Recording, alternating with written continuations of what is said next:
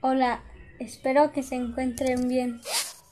Mi nombre es Alan Daniel Ramírez Rueda y les voy a contar un cuento. Se llama El agujero negro.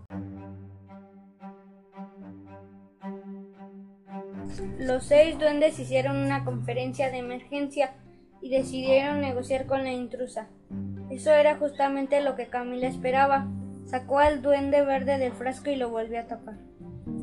Si no me das el agujero negro, les va a costar mucho trabajo festejar el próximo King Ding.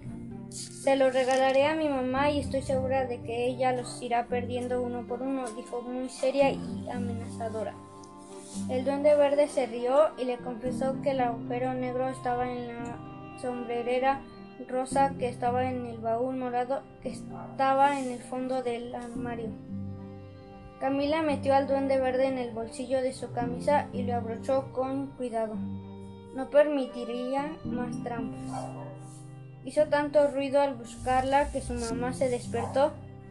¿Qué haces danzando por aquí a las tres de la mañana, muchachita?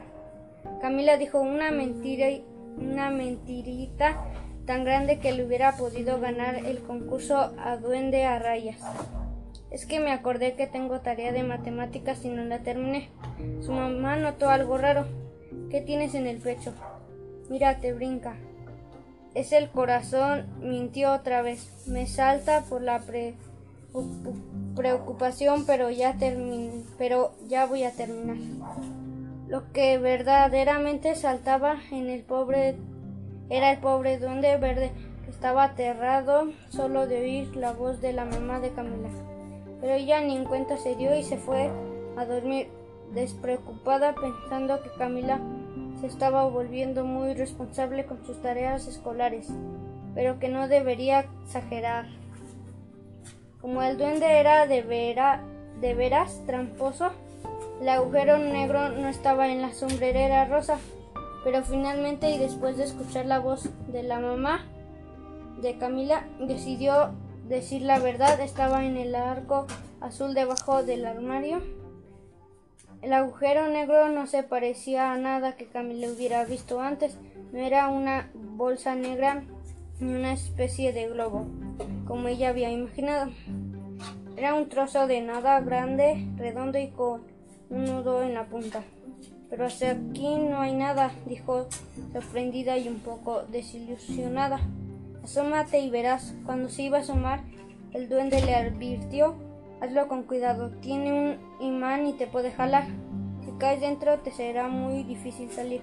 El duende le dijo esto porque a pesar de todo Camila le caía bien y, además porque él estaba atrapado en su bolsillo y si se iba por el agujero se irían juntos.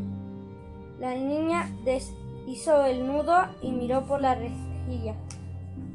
es increíble cuántas cosas caben en el agujero. Allí había botones, aretes, lápices, plumas, papeles importantes y papeles insignificantes, una hambrera, una canasta de mercado llena de frutas, un pastel de dientes sin tapa y una tapa sin pasta de dientes.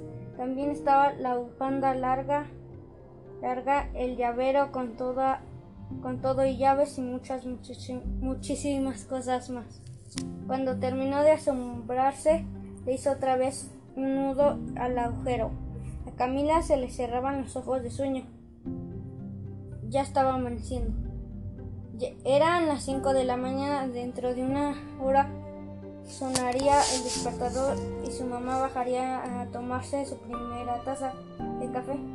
Debía darse prisa se le costó le costó mucho trabajo envolver el agujero negro porque era un poco resbaloso y se movía mucho. Pues a pesar de estar lleno de cosas, no pensaba nada. Es una característica de todos los agujeros. Por fin logró colgarse una cinta roja y una tarjeta que decía Felicidades, hoy también te llama Camila.